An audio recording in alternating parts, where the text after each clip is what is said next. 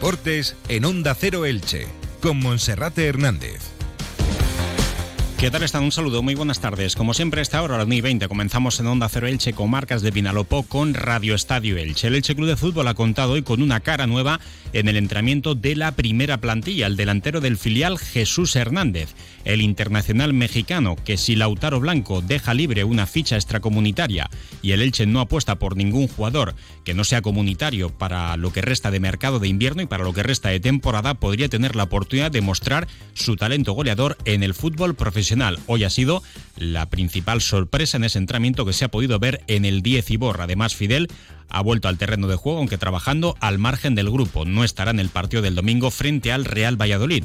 Por su parte, el Club Deportivo Eldense, luego nos lo contará nuestro compañero Felipe Canals, trabaja en la salida del guardameta Andoni Zubiaurre y en caso de que se marche, como así parece que va a ser, con destino al Club Deportivo Mirandés se apostará por otro portero. Y hoy también hablaremos de la media maratón de Santa Pola, que se va a celebrar el próximo domingo en la Villa Marinera, con 5.500 inscritos y con el claro objetivo de batir los récords, las mejores mejores marcas tanto en categoría masculina como en categoría femenina.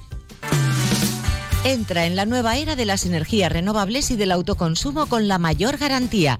En Electrofred ofrecemos un servicio integral llave en mano para la instalación de tus paneles solares, el estudio de viabilidad, asesoramiento, legalización y tramitación de las subvenciones vigentes. Empieza a generar y consumir tu propia energía con la garantía de Electrofred y sus 20 años en el sector. Infórmate en el teléfono 965 681 540 o en electrofred.com.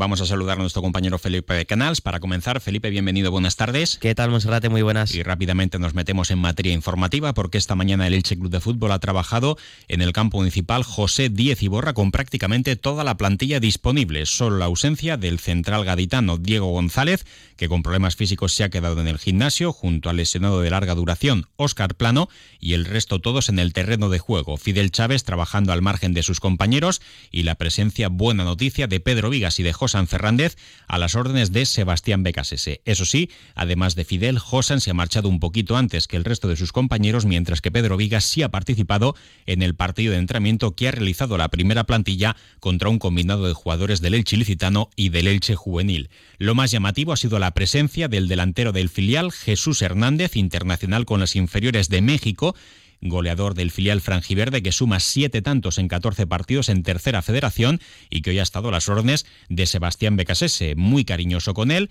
participando como un futbolista más de la primera plantilla. Y ojo, porque si se confirma la salida de Lautaro Blanco, como todo hace indicar, quedan por delante 14 días para saber si el Elche Club de Fútbol aprovechará esa vacante de un jugador extracomunitario para firmar otro jugador profesional que pudiese ocupar esa plaza, que en caso de que quede vacante la podría aprovechar Jesús Hernández a lo largo de la segunda vuelta para alternar la primera plantilla con el Elche ilicitano. No sería nada descabellado porque, por ejemplo, hemos visto otro caso muy similar en el Sevilla, donde Isaac Romero, el delantero del Sevilla Atlético, un futbolista con enorme potencial, jugando en segunda federación, se ha quedado en la primera plantilla. Al no ser sub-23 no podía alternar los dos equipos y ya esta misma semana en la Copa del Rey ya debutaba con dos tantos en la eliminatoria de Copa frente al Getafe.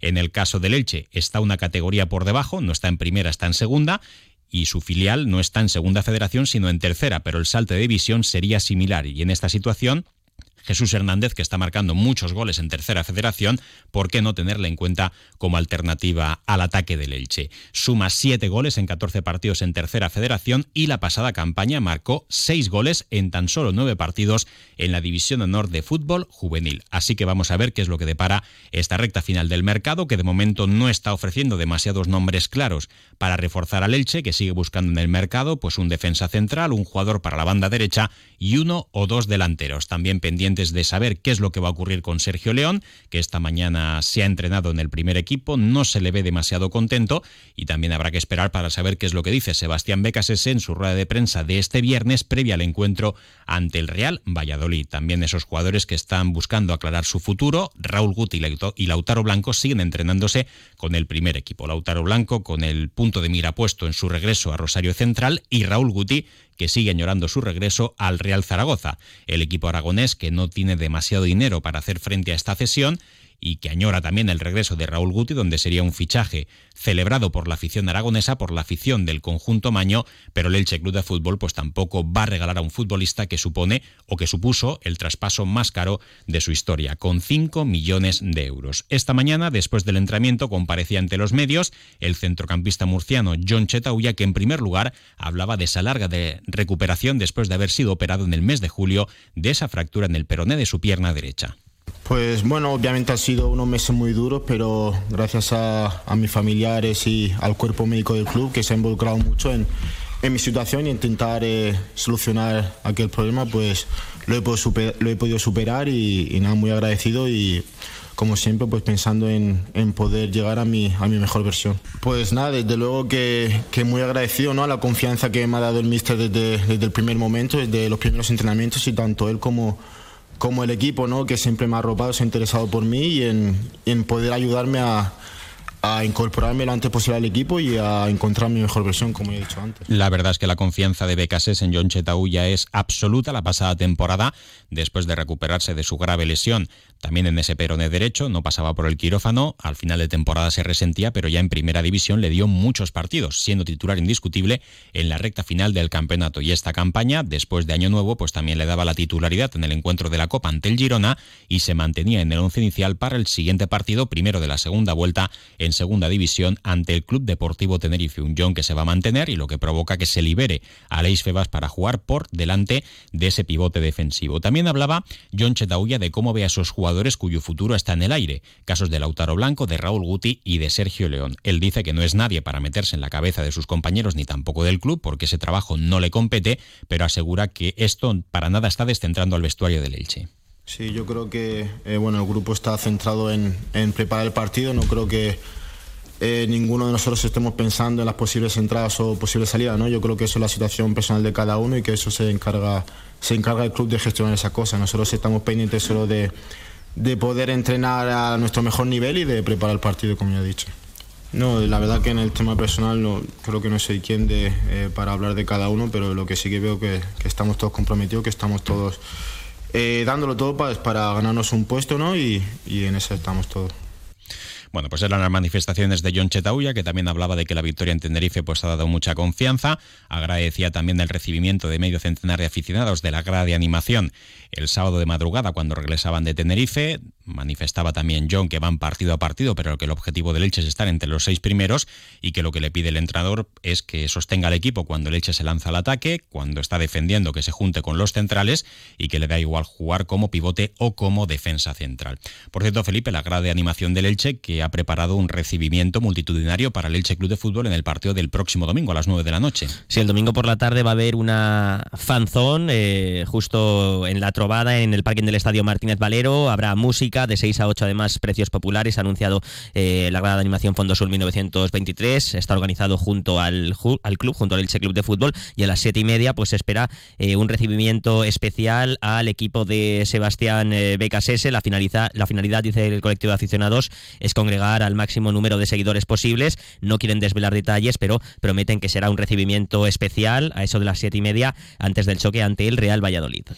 Bueno, pues esperemos que pueda ser así. Este sería un horario clásico, domingo a las 9 de la noche, de partidazo, cuando antes se jugaban en primera división esos partidos del Plus. Un poquito de fresquito para los niños, pues dificultad para no trasnochar o para no acostarse tarde, teniendo en cuenta que el lunes hay colegio, pero ojalá haya una gran entrada y siempre es atractivo pues llevarse ese bocata al Estadio Martínez Valero y ver un encuentro un domingo por la noche. Eso es lo que nos deja el Elche y el Club Deportivo Eldense, pues que tiene ya los deberes hechos con las incorporaciones del central Nacho Monsalve y del delantero ganés eh, Modauda y sin embargo en el capítulo de salida se puede marchar Arnau Ortiz, cuyo destino va a ser el Cartagena y el guardameta Andoni Zubiaurre, que también parece Felipe que va a tener como destino el Club Deportivo Mirandés. El otro día ya no estuvo en la convocatoria en el choque ante el Zaragoza, Aceves fue titular como viene siendo habitual y Guille Vallejo estuvo en el banquillo, se espera que se haga oficial eh, durante las próximas horas la salida del guardameta vasco rumbo al conjunto de Anduba y eso obliga a que el Eldense tenga que fichar otro portero puesto que eh, Álvaro Cebes es fijo con la selección española sub-21 y eh, pues cada dos meses cuando hay concentraciones tiene que irse porque la competición en segunda división no para, así que está obligado el Club Azulgrana a firmar otro portero. Se hablaba de Alfonso Pastor, futbolista que eh, va a fichar por el Levante, podría salir cedido del conjunto Granota, pero parece que no saldrá cedido al Club Deportivo Eldense. Y en lo deportivo destacar Monserrate que hoy ha vuelto al trabajo el equipo de Fernando Estevez, ayer tuvo jornada de descanso y apenas tres días para preparar el importante choque ante el colista, ante la Morevieta este sábado a las cuatro y cuarto de, la tarde. Eh, sí, sí. Y también, bueno, lo que tú decías de Arnau Ortiz, que podría salir rumbo al Cartagena, sorprendió que el otro día tuvo minutos, tuvo 15 minutos Arnau Ortiz eh, por delante de Cris Montes. Pero claro, la renovación de, de Cris Montes hace que eh, el futbolista cedido por el Girona, Arnau Ortiz, vaya a tener poco protagonismo en el Eldense. Y desde la una del mediodía que está teniendo lugar la presentación de Modauda, junto con un traductor y el director deportivo Manu Gil, se adelanta mañana la rueda de prensa previa al partido ante la Morevieta del técnico Fernando Estevez. Una pausa y continuamos. Hola, ¿estás ahí? Despierta. Este invierno practica en Cable World el Intel y ahorro. Ahorra de verdad de manera inteligente. Tres meses gratis y tus gigas por dos. Sí, despierta. Tres primeros meses gratis y tus gigas por dos. Ven ya a Cable World. En Onda Cero Elche, sube con Ascensores Serki. Cada semana en Radio Estadio Elche destacamos al mejor equipo, club o deportista de los últimos siete días. No corras riesgos innecesarios. Tu seguridad y la de tu familia están en juego. Visita la web serki.es.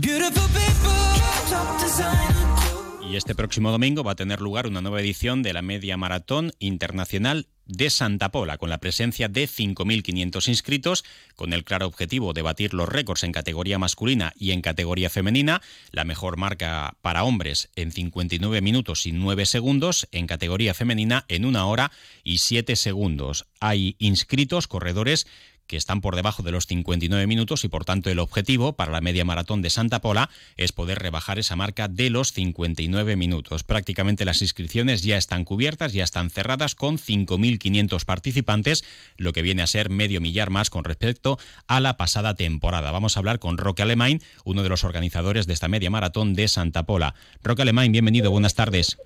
Entonces, ¿qué, ¿eso qué Hola Roque, buenas tardes. Ah, es que, es, que es una entrevista en directo también. Hola, Roque. Sí, hola. Roque, buenas tardes. Bueno, ¿qué novedades tiene la media maratón de Santa Pola para el próximo domingo? Las principales novedades. Bueno, eh, eh, estamos ya en directo, perdón. Sí, estamos en directo, Roque. Ah, perdón, es que el, el, trajín y... Bien, pues, eh, pues nada, gracias por contar con nosotros y hacernos que estemos presentes aquí con vosotros. Este año, pues nada, tenemos una meta, un objetivo principal eh, que es la calidad. Hemos, hemos hecho un esfuerzo importante para tener atletas de primer nivel mundial.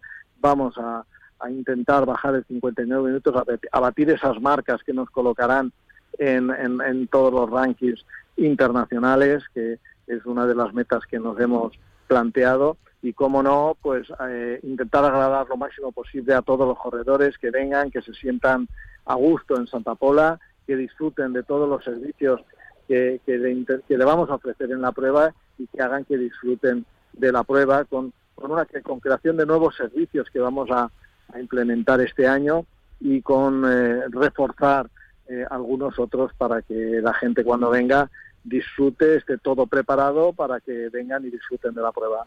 Bueno, la verdad es que esta alta demanda de entrevistas, desde que hablábamos antes de la una del mediodía, con radio, medios escritos, televisión, viene a demostrar de nuevo pues eh, el gran nivel que está recuperando la media maratón de Santa Pola con 5.500 inscritos.